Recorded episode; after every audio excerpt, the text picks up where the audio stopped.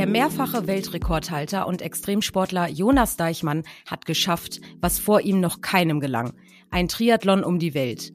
Als die Welt während der Corona-Pandemie stillstand, hat der 34-jährige Abenteurer sie in 14 Monaten umrundet und damit den wohl spektakulärsten und längsten Triathlon aller Zeiten absolviert. Die 120-fache Ironman-Distanz am Stück war für ihn eine Grenzerfahrung, von der in seinem aktuellen Buch Das Limit bin nur ich und dem gleichnamigen Dokumentarfilm berichtet. Wir sprechen mit Jonas darüber, wie er diese enorm mentale und körperliche Herausforderung gemeistert hat, wie wir es schaffen, auch im Job unsere Comfortzone zu verlassen und wie wir uns mit dem richtigen Mindset wichtige Ziele setzen können. Lieber Jonas, äh, erstmal freuen wir uns, dass du es heil und unversehrt in unseren Podcast geschafft hast und Chapeau für diese Wahnsinnsleistung. Also wir freuen uns sehr, dass du heute dabei bist. Hallöchen. Ja, vielen Dank und äh, hallo zusammen. Moin, grüß dich. Also wahrscheinlich sind wir nicht die Einzigen, die dir diese Frage als allererstes stellen, aber wir müssen es auch unbedingt wissen. Erzähl uns bitte mal, wie du auf diese unglaubliche Idee gekommen bist, die Welt in einem Triathlon zu umrunden. Also ich bin seit mittlerweile 2017 auch Profi-Abenteurer von Beruf und habe erst die letzten Jahre verschiedene Langdistanzrekorde auf dem Fahrrad aufgestellt, immer ähm, so schnell wie möglich einen Kontinent durchqueren, also Eurasien, dann die Panamerika und dann vom Nordkap in Norwegen bis Kapstadt Südafrika. Und die Idee dazu, die kam mir auf meinem letzten Projekt. Also ich war da gerade in der Sahara, wo ich, wo mir klar wurde, ähm, ich habe jetzt über 100 Länder bereist auf dem Fahrrad und alle Kontinente gesehen und die Rekorde aufgestellt. Ich komme kaum noch raus aus der Komfortzone, weil ich ja, einfach habe die Situation schon mal gehabt, irgendwie in ähnlicher Art und Weise. Und das Leben beginnt ja äh, jenseits der Komfortzone. Da wird es spannend. Also ich war bereit einfach für eine neue Disziplin. Und ich habe als Abenteurer immer den Traum Weltumrundung geha gehabt. Klar ist das Größte. Und äh, war ein Profi-Radfahrer, ein guter Läufer. Habe Seepferdchen gehabt. Also Triathlon, warum nicht? Und dann muss es gleich um die Welt sein, klar, warum nicht? Und die Idee kommt dir in der Sahara auch äh, interessant. Ähm, jetzt erzähl mal, was waren die ersten Schritte? Du hast es gleich gesagt, Comfort Zone verlassen. Also wie viele bedeutet das? Äh, sind schon kleine Steps quasi. Für dich ist es gleich mal die Welt umrunden. Wie geht man so ein Riesenprojekt an? Also wo startet man und worauf muss man sich alles vorbereiten, äh, abgesehen von den Distanzen und Disziplinen, die du da äh, zurückgelegt hast? Also wenn ich eine Idee für ein neues Projekt habe, wie jetzt ähm, bei der, bei diesem, das allererste, was ich mache, ist äh, schauen, ist es möglich?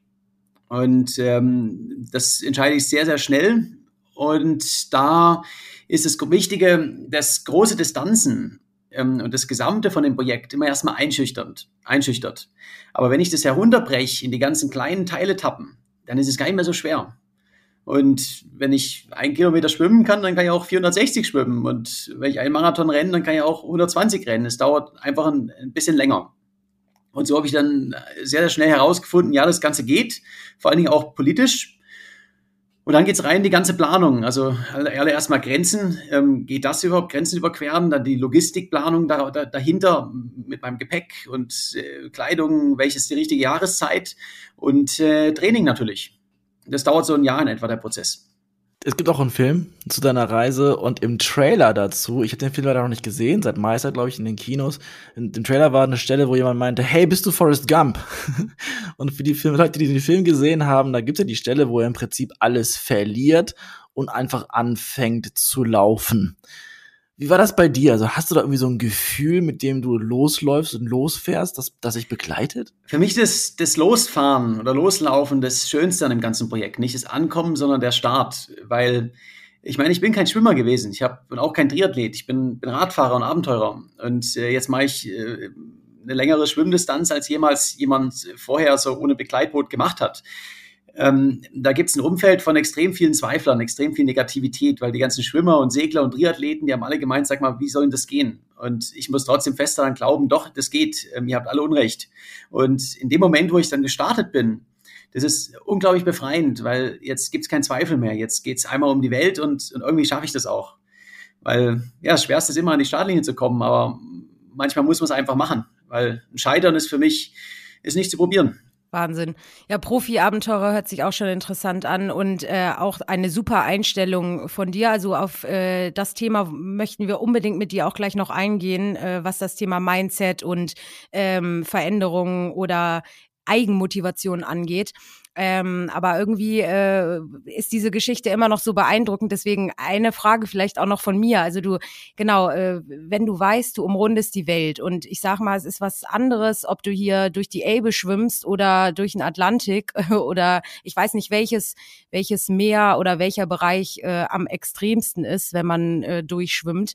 Aber du hast das alles alleine gemeistert. Das heißt, es ist etwas, was man wirklich als einzelner Mensch schaffen kann. Da braucht man kein Team quasi hinter sich. Genau, ich hatte kein Team dahinter. Ich habe natürlich ein Backoffice, also ich habe ein, Management und äh, eine Filmcrew und ähm, einen Verlag, aber im Tagesgeschäft vor Ort war ich so circa 85 bis 90 Prozent der Zeit komplett alleine und habe dann beim Schwimmen zum Beispiel mir so, so ein Floß bauen lassen, was ich dann mit, mit, einer mit einem Seil äh, im Schlepptau hinter mir herziehen konnte. Da war meine Ausrüstung drin, bin abends ans Ufer geschwommen, habe da irgendwo bivakiert und äh, wieder zurück ins Wasser. Und alle zwei Tage bin ich irgendwo in den Hafen geschwommen zum Einkaufen gehen. Und äh, beim Radeln klassisches Bikepacking. Beim Laufen habe ich so einen Anhänger hinter mir hergezogen mit meiner Ausrüstung und das Ganze geht. Ich bin dann halt auf, auf mich allein gestellt.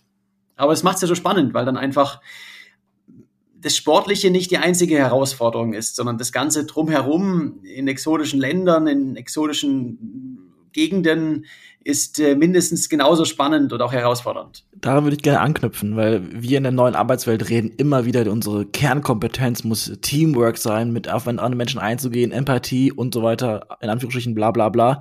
Jetzt hast du es aber alleine durchgezogen. Heißt das, äh, man muss nicht immer andere involvieren, sondern kann auch mal Dinge alleine durchbeißen, durchreißen?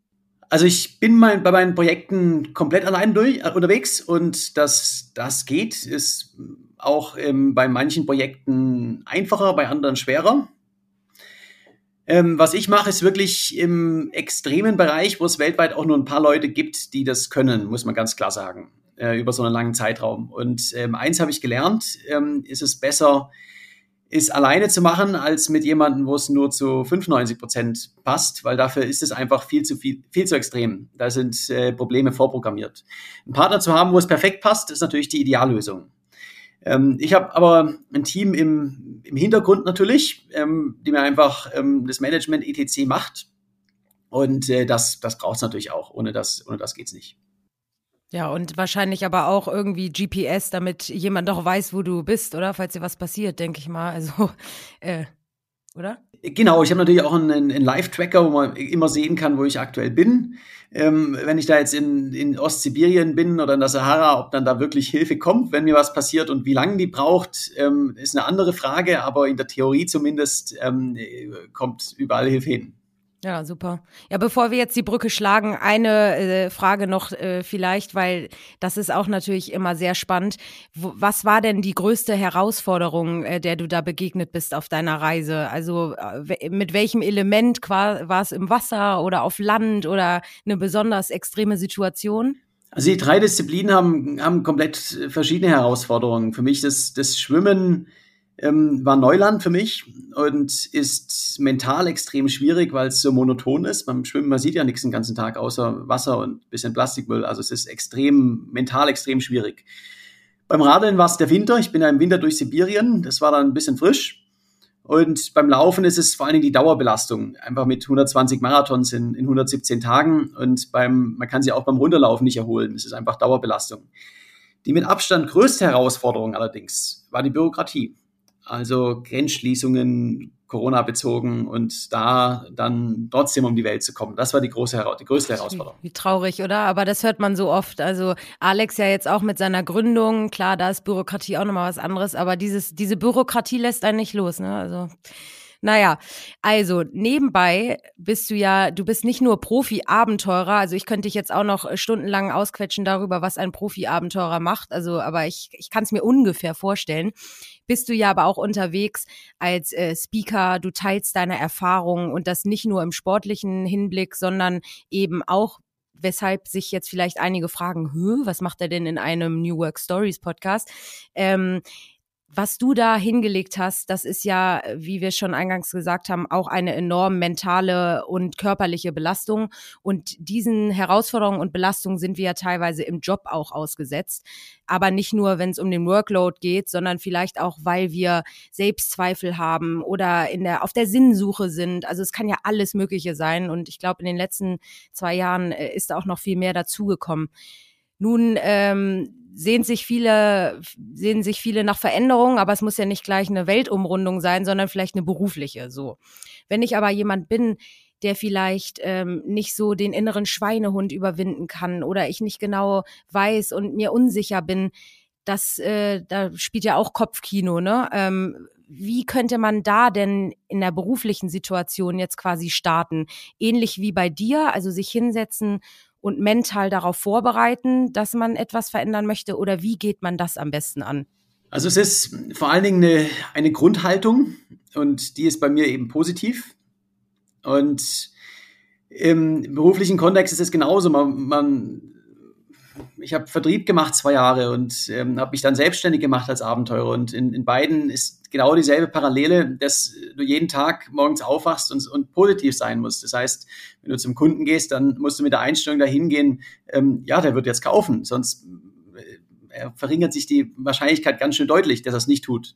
Und ähm, ich stelle mir mal die Frage, was ist denn das Schlimmste, was jetzt passieren kann, wenn ich auf irgendeine große Idee habe und irgendwas verändern kann und die die, äh, die Realität ist, meistens ist es gar nicht so schlimm. Die äh, ist nicht zu tun, ist das viel höhere Risiko. Und äh, das ist bei mir so eine Grundhaltung, äh, mit der ich an die Dinge herangehe. Und ähm, das einfach nur machen ist das Allerbeste, was man äh, so in ziemlich jeder ähm, Lebenslage ähm, sich mal zu Herzen nehmen kann. Das heißt gar nicht so lange drauf rumdenken, sondern einfach loslegen, meinst du?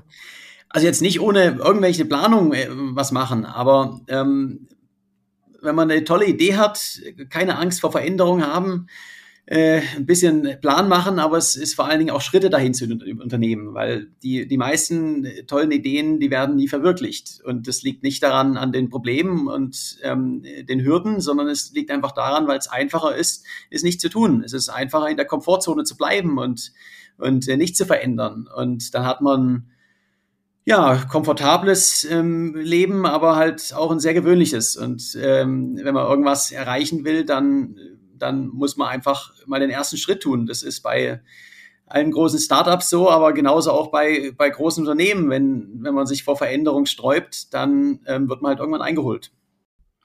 Jetzt hast du gerade so ein bisschen angedeutet, dass das Schwierigste das Thema Bürokratie gewesen ist und wir mit unseren aufregenden Bürojobs haben ja eigentlich nur bürokratische Hürden. Wie ist es das denn, wenn du ein, äh, eine Motivations-Keynote hältst? Jetzt hast du auch gleich im Anschluss bei einem großen Unternehmen einen ein, ein Talk. Womit identifizieren sich die Leute am meisten? Ist das ähm, die, die, die Challenge, der Antrieb oder deine persönliche Geschichte vielleicht? Es ist eine Mischung aus den Dingen. Zum einen ist es die, die persönliche Geschichte, weil jetzt gerade bei meinem Triathlon um die Welt ist auch ähm, viel ganz verrückte Dinge passiert. Ähm, zum Beispiel, du hattest ja gerade auch schon Forrest Gump angesprochen. Ich bin in Mexiko tatsächlich eine nationale Berühmtheit als der deutsche Forrest Gump, äh, weil mir so eine Straßenhündin gefolgt ist und dann die Drogenkartelle und alle weiteren. Also die Geschichten, die, die, die ziehen auch und, ähm, äh, und ähm, packen für eine gute, also sorgen für eine gute Identifikation. Und ähm, dann vom Mentalen aber ähm, zum einen das, das einfach machen, was, was im, im Startup-Kontext zum Beispiel extrem wichtig ist und ähm, die aber auch bei größeren Unternehmen das Thema Positivität, dass man einfach die innere Haltung hat mit der Einstellung, ja, es, es geht, ähm, irgendwie geht es immer weiter. Und ein ganz wichtiger Punkt ist, ähm, dass man eben sich nicht von einem großen Ziel ähm, verunsichern lässt und dass die kleinen Ziele sieht.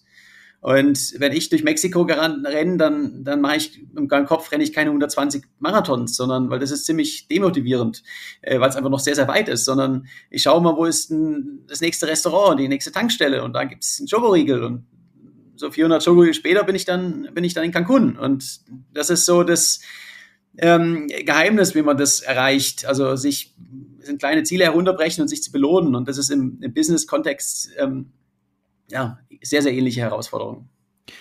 Aber glaubst du, das ist auch der Hauptgrund, warum äh, so viele Menschen nicht das Abenteuer wählen? Also, dass sie praktisch es nicht schaffen, sich das herunterzubrechen, weil gleichzeitig hängen sie ja Menschen wie dir an den Lippen. Also, die mögen die Abenteuergeschichten, die mögen Gründerstories, die mögen keine Ahnung was, Biografien. Aber warum schaffen sie es nicht selber, solche Dinge zu tun? Ist absolut der, der springende Punkt. Ähm, ich merke es, wenn ich mit jemandem rede über einen Marathon und äh, ich der Großteil der Leute in einem Raum, wenn man jetzt so in einer ganz normalen Firma ist, die sagen, ja, wie soll ich denn einen Marathon laufen? Oder da verletze ich mich ja am Knie. Ähm, wir haben noch gar nicht darüber gesprochen, ob man den in drei Stunden redet, läuft oder in acht Stunden. Und in acht Stunden kann jeder gesunde Mensch, der nicht im Rollstuhl sitzt, kann Marathon laufen. Und zwar ohne Training. Ähm, ist überhaupt kein Problem. Wir haben ja nicht gesagt, dass man äh, schnell sein muss. Und das ist diese, diese Grundeinstellung, dass man immer erstmal nach Ausreden sucht, nach Gründen, warum das nicht gehen sollte. Und da muss man einfach den, den Switch machen. Und ähm, ich suche eben nach Gründen, warum das gehen kann und gehen wird. Und ähm, das ist der entscheidende Punkt. Und ähm, wenn, man, wenn man das schafft, diesen, diese, die Denkweise dahin zu, zu verändern, dann passieren ganz, ganz tolle Dinge. Ja, äh, das ist auch ein super ähm, Beispiel mit deinen, mit dem Positivismus. Da wollte ich auch noch drauf eingehen, weil es ist ja nicht nur die Grundeinstellung, die man vielleicht gegenüber neuen Abenteuern hat, sondern auch, dass wir irgendwie dazu neigen, erstmal alles zu fürchten oder man sagt ja auch, der Mensch ist ein Gewohnheitstier, so nicht umsonst gibt's diese Redewendung. Und eine positive Einstellung ist ja auch das A und O für alles. Nur dann funktioniert Teamarbeit, Projektarbeit, du kannst Sachen anstoßen. Aber wie schafft man es? Weil es gibt ja auch wirklich Menschen, die haben so eine grundnegative Einstellung. Also es sind vielleicht auch die mit, die nicht so den besten Humor haben und äh, die Sarkasmus vielleicht nicht so gut verstehen oder einfach irgendwie, ja, bisschen angry unterwegs sind. Wie schafft man das denn bei Menschen, die so eine grundnegative äh, Haltung auch haben, ähm, die da irgendwie rauszuholen aus dem Sog? Weil im Zweifel ist das auch eine Person, mit der du zusammenarbeitest. Wie, wie schafft man das, die mitzuziehen? Also es hat ganz, ganz viel natürlich mit der Führungskraft zu tun, ähm, die einfach mit positivem Beispiel vorangehen sollte und auch das Team ähm, dann mitmotivieren. Und in der Personalauswahl und aber nicht nur im Unternehmenskontext, sondern auch in meiner, meinem Freundeskreis. Ähm, ich umgebe mich mit Leuten, die positiv sind und die mich höher heben. Und ähm, bei meinen Projekten ähm, da habe ich mit so vielen Hürden zu kämpfen, so viele Unsicherheiten. Wenn ich die ganze Zeit jemanden im Freundeskreis habe, der mir Nachrichten schickt mit, ja Jonas, das geht doch jetzt nicht, ähm, dann lösche ich den, ihn einfach aus meinem Kontaktnetzwerk, weil es einfach nicht geht. Und das ist im großen Konzern natürlich nur bedingt möglich, aber heißt dann einfach, ähm, die Führungskraft muss dafür sorgen, dass man diese Positivität schafft und ähm, man muss das Team auch anhand davon auswählen, weil das ist einfach unglaublich wichtig, weil sie sonst eine negative Spirale ähm, bildet, weil ja, wir müssen positiv sein.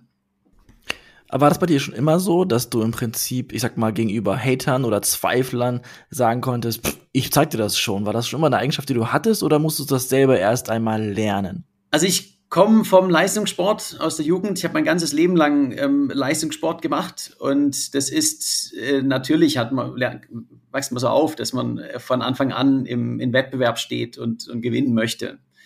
Also das äh, merkt man ähm, auch bei Erwachsenen, ob die in der Jugend Leistungssport gemacht haben oder nicht. Ja. Das ist vielleicht auch Leistungssport im Kopf, äh, kann ja auch sein, aber ähm, das Ding ist, wenn man vom Sport kommt, ich kann nur von mir sprechen. Ich habe auch Teamsport früher gemacht, also nicht Leistungssport und auch Profi schon gar nicht, aber äh, sehr viel Teamsport ähm, und auch von Kind von Kindheit an. Und ich merke, ähm, dass alle irgendwas gemeinsam haben und das ist eben dieses, äh, dass sie im Team gut funktionieren, ne? Bei der Arbeit, beim Sport sowieso äh, und weil es gemeinsam ja nur funktioniert, ein Spiel zu gewinnen, ne? Und ähm, wenn du jetzt aber eher so ein Einzelplayer bist, also weiß ich nicht, muss jetzt kein Tennisspieler sein oder muss auch gar kein Sportler sein, sondern eher ein Einzelgänger der sich vielleicht nicht so einfügen kann.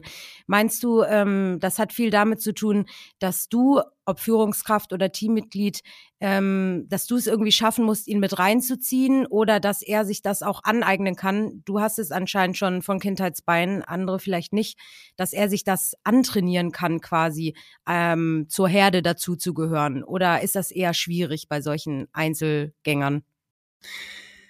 Auf jeden Fall ist es möglich und ähm, hat eben ganz, ganz viel mit der Kultur zu tun, mit der, wie wird's vorgelebt auch. Und ähm, ich habe eine tolle Story zu dem Thema. Und zwar, man denkt immer, ich bin ja nur allein unterwegs, äh, was auch bei meinen Abenteuern richtig ist, aber ich habe ja auch ein Team dahinter. Äh, zum Beispiel ähm, Kameramänner, die mich immer wieder für ein paar Tage begleiten und sind bin ich wieder einen Monat allein und dann kommt wieder der nächste. Da waren welche dabei, die äh, sind gekommen, die haben ihren Job nach Vorschrift erfüllt und dann waren sie wieder weg. Die haben das einfach als ähm, normalen Job gesehen, wo sie für bezahlt werden. Die haben keine, haben keine Überstunden gemacht, sondern die haben einen guten, anständigen Job gemacht, aber eben auch nicht mehr. Und dann waren da auch andere dabei, zum Beispiel der Roberto in Mexiko. Der hat, ähm, wo das erste Mal da war, da hat er mich zwei Tage gefilmt, äh, dann war er wieder weg und ähm, drei Wochen später war er wieder da und dann hat er mir gesagt, Jonas, ich habe mir jetzt eine, eine, ein Abo im Fitnessstudio geholt und ähm, ich bin jetzt am Trainieren, ich laufe den letzten Marathon mit dir. Und das war der beste Kameramann, den ich jemals hatte. Und der, der Grund war, er hat sich nicht mehr als das als Job gesehen, wo er jetzt hier für einen Tag filmt, sondern er hat das gesehen, dass er einen Teil dazu beiträgt, dass der, der Film Erfolg hat und der Film in die Kinos kommt. Und ähm, genau das muss eine Führungskraft, eine Organisation schaffen, ähm, dass alle Mitarbeiter die Vision teilen. Und ähm, jetzt beim, beim Autobauer, ähm, ist man am, am, in der Fabrik, um diese Aufgabe auszuführen oder um dazu beizutragen, dass ein tolles Auto rauskommt. Und ähm, genau das ist der entscheidende Punkt. Wundervoll, dass du es ansprichst. Also wir reden in der New Work Welt da gerne vom Sinn oder vom Purpose, den man haben muss, weil das etwas, was man nicht bezahlen kann. So, wenn Menschen hinter der Mission stehen, wie du gerade gesagt hast, ist das äh, unendlich viel wertvoller. Wie ist es dann so für ProfisportlerInnen? Also ich hatte witzigerweise vor paar Tagen einen, auch einen Ironman-Athleten und habe ihn gefragt, was ist so dein Antrieb? Ist das der Beste zu sein, der schnellste auf dem ersten Platz zu sein oder was ist der Sinn dahinter? Was ist dein Sinn, warum du diese Art von Sport so extrem ausübst? Ganz interessanter Punkt mit dem Thema äh, Purpose, weil bei mir ist es die Leidenschaft. Ich brenne für genau das, was ich mache. Ich würde nichts in der Welt äh, lieber machen. Und ähm, mit dieser Leidenschaft kommt man auch durch die harten Dinge. Und äh, für mich, der Rekord am Ende ist ein Bonus. Ähm, macht unglaublich Spaß, auf ein schweres Ziel hinzuarbeiten, was für mich persönlich wichtig ist, aber der Weg dahin ist das Ziel. Also es sind die, die Erlebnisse. Sind so eine Nacht auf dem Baikalsee, auf dem Eiszelten oder äh, in der Dunkelheit durch die Wüste rennen oder im Sternenhimmel. Das sind so, so Momente, die vergisst man einfach nicht. Und, und die Erlebnisse, die sammle ich. Und davon nehme ich auch die Kraft, wenn es mal schwer wird. Ja, also das das klingt auf jeden Fall irgendwie verlockend. Dennoch darf man nicht vergessen, dass das natürlich auch alles sehr extrem ist. Ähm, und würdest du sagen, also abgesehen von der Distanz natürlich, würdest du sagen, äh, du als Profi-Abenteurer, das war auch das Extremste, was du bisher erlebt hast, auch was, äh, was, wenn es darum geht, Comfortzone verlassen, oder äh, hast du was noch Extremeres gemacht, was man sich eigentlich kaum vorstellen kann? Für mich ist das Extremste ähm, von der Komfortzone verlassen war definitiv das Schwimmen beim Triathlon um die Welt, weil ich kein Schwimmer war. Und ähm, ich erinnere mich an eine Situation, das war am, am fünften Tag, ich bin mal die Küste entlang geschwommen, aber manchmal musste ich raus auf eine Insel oder auf eine Halbinsel. Und ähm, ich hatte größere Querungen, einfach sechs, sieben, acht Kilometer offenes Meer ohne Beiboot. Und bei meiner ersten Querung habe ich gedacht, das schaffe ich locker vor der Dunkelheit, aber jetzt gab es da eine Strömung, von der habe ich nicht gewusst. Und dann wurde es äh, stockfinster und ich war einfach drei, vier Kilometer vor der Küste alleine mehr. Und das ist so vom Gefühl her, klar, ich habe vorher gegoogelt Haiattacken und es gibt irgendwie weltweit so ungefähr zehn äh, tödliche pro Jahr. Also die, die sind in Australien und Südafrika, also es passiert im Mittelmeer nicht. Aber man hat dann trotzdem so das Gefühl, ähm, ich soll hier nicht sein, ich bin, bin weit außerhalb meiner Komfortzone. Und ähm, dieses Gefühl so intensiv habe ich sonst nie in meinem Leben gehabt. Oh ja, da würde ich wieder sowas von die Popacken zusammenknallen. also, also ich wollte gerade sagen, und dann noch, wenn es dunkel ist. Oh Gott. Oh. Äh, ich persönlich, ich liebe ja Biografien, auch gerade von SportlerInnen, auch wenn ich da nicht mithalten kann. Die von Jan Frodeno ist auch sehr gut. Ähm, aber ich will auf den äh, Reinhold Messner eingehen, weil der hat äh, erzählt in seinem Buch, dass der ähm, nicht beim Erreichen des Gipfels der Höhepunkt ist, der emotionale, sondern wieder beim Untensein. Wie ist es beim, beim Ironman? Also gibt es da einen Moment, wo du sagst, da bin ich im Flow, da ist da die, die Freude am größten? Also einen klassischen Ironman habe ich noch nie gemacht, also so ein, ein, ein, Wett, ein Rennen. Langweilig Weil ähm, ich mache ja meine eigenen Expeditionen und habe halt die 120-fache Ironman-Distanz gemacht. Und äh, für mich ist es ein ständiges Auf und Ab. Ähm, der schönste Punkt ist für, mir, für mich das, Los, äh, das Losradeln, das Los, Loslaufen, das Losschwimmen, weil ich dann einfach weiß, okay, jetzt, jetzt habe ich die Vorbereitung und alles ähm, hinter mir und bin zu dem Entschluss gekommen, es geht und ähm, habe mich vorbereitet, so gut wie es irgendwie geht. Und ähm, jetzt geht es einmal um die Welt und das schaffe ich auch. Und dahin warten viele Schwierigkeiten, aber auch unvergessliche Erlebnisse. Also es ist so diese, ja, ist der mit Abstand schönste Moment für mich. Ja, ist ja auch die Mischung, die es macht, ne, wie du sagst. Du erlebst neue Länder, neue Kulturen, du triffst neue Leute. Also das ist ja nur das, was man, äh, wovon man träumen kann, ne? Weil auch das bringt einen ja weiter, wenn man mal äh, Neues entdeckt und nicht immer nur äh, im äh, selben Kreis äh, um, umherspringt quasi. Wenn du jetzt unterwegs bist, Alex hat schon gesagt, so nach unserem Podcast geht's direkt weiter äh, auf die nächste Bühne. Ähm, sind es ähnliche Anfragen, die du bekommst. Also es hat ja so ein bisschen, ähm, ohne das jetzt klein zu reden, aber diese äh, dieses, dass Sportler, die viel erreicht haben, ob sie Olympiasieger sind oder ähm, Fußballtrainer, Weltmeister, die werden immer mehr nachgefragt, weil man sich einfach mit ihnen auch verbinden kann, beziehungsweise ähm, von ihnen als Trainer lernen möchte oder wenn jemand eine gewisse Disziplin beherrscht. Ähm, sind es bei dir ähnliche Anfragen, ähm, wenn du da unterwegs bist? Oder äh, sind sie tatsächlich unterschiedlich? Also der Großteil der Anfragen ist natürlich schon ähm, sehr ähnlich. Ähm, ich bekomme viele, viele Anfragen für ähm, einfach Konferenzen, ähm, wo ich dann irgendwie die Dinner Speech zum Beispiel halte oder halt den, den zwischen den ganzen Fachvorträgen der Vortrag, der so einen neuen Impuls gibt äh, zum Thema Motivation und auch eine unterhaltsame Story natürlich, weil es eben auch ähm, ja, sehr kurzweilig ist.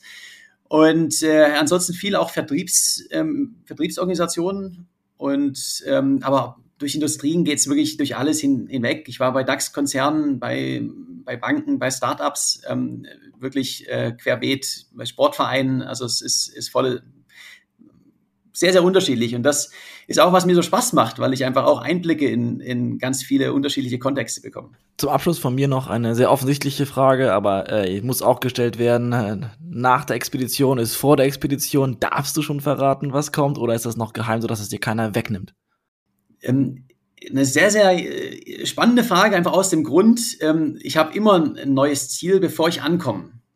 Weil ähm, wenn ihr schon mit anderen Abenteurern gesprochen habt, ähm, dann wisst ihr das vielleicht, es gibt auch so dieses Post-Depression, äh, Post-Expedition Depression. Also dass man von so einer Weltreise oder so einem riesigen Projekt zurückkommt, dann ist es geschafft und was macht man jetzt? Ums Haus rennen. Also da äh, bekommen viele Depressionen. Und ich habe aus dem Grund immer neues Projekt im Kopf, bevor, bevor ich ankomme. Und für mich geht's äh, wieder einmal um die Welt, ähm, Ende nächsten Jahres auf eine neue Art und Weise, wie das noch keiner vorher gemacht hat. Und äh, mindestens so schwierig wie der Triathlon um die Welt. Aber es ist noch streng geheim. Ich wollte gerade sagen, dürfen wir raten? Ja, genau, dürfen wir raten, bitte, bitte.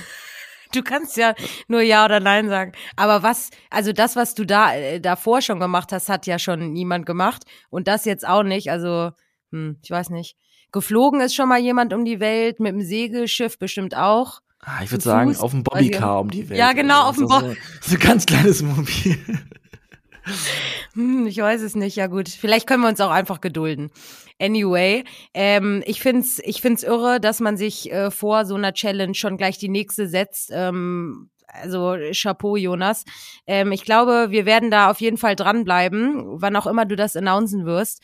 Äh, vielen Dank auch für deine äh, tollen Tipps, was die Motivation etc. angeht. Uns ist schon klar, Marathon äh, schafft vielleicht jeder, wie du es gesagt hast, muss ja nicht die Bestzeit sein. Aber ähm, ja, manchmal ist Veränderung und Komfortzone verlassen äh, doch äh, leichter gesagt als getan. In diesem Sinne, äh, viel Spaß bei deinem nächsten Abenteuer und später auf der Bühne. Und äh, danke für deine tolle Story. Ja, vielen Dank euch und äh, bis bald.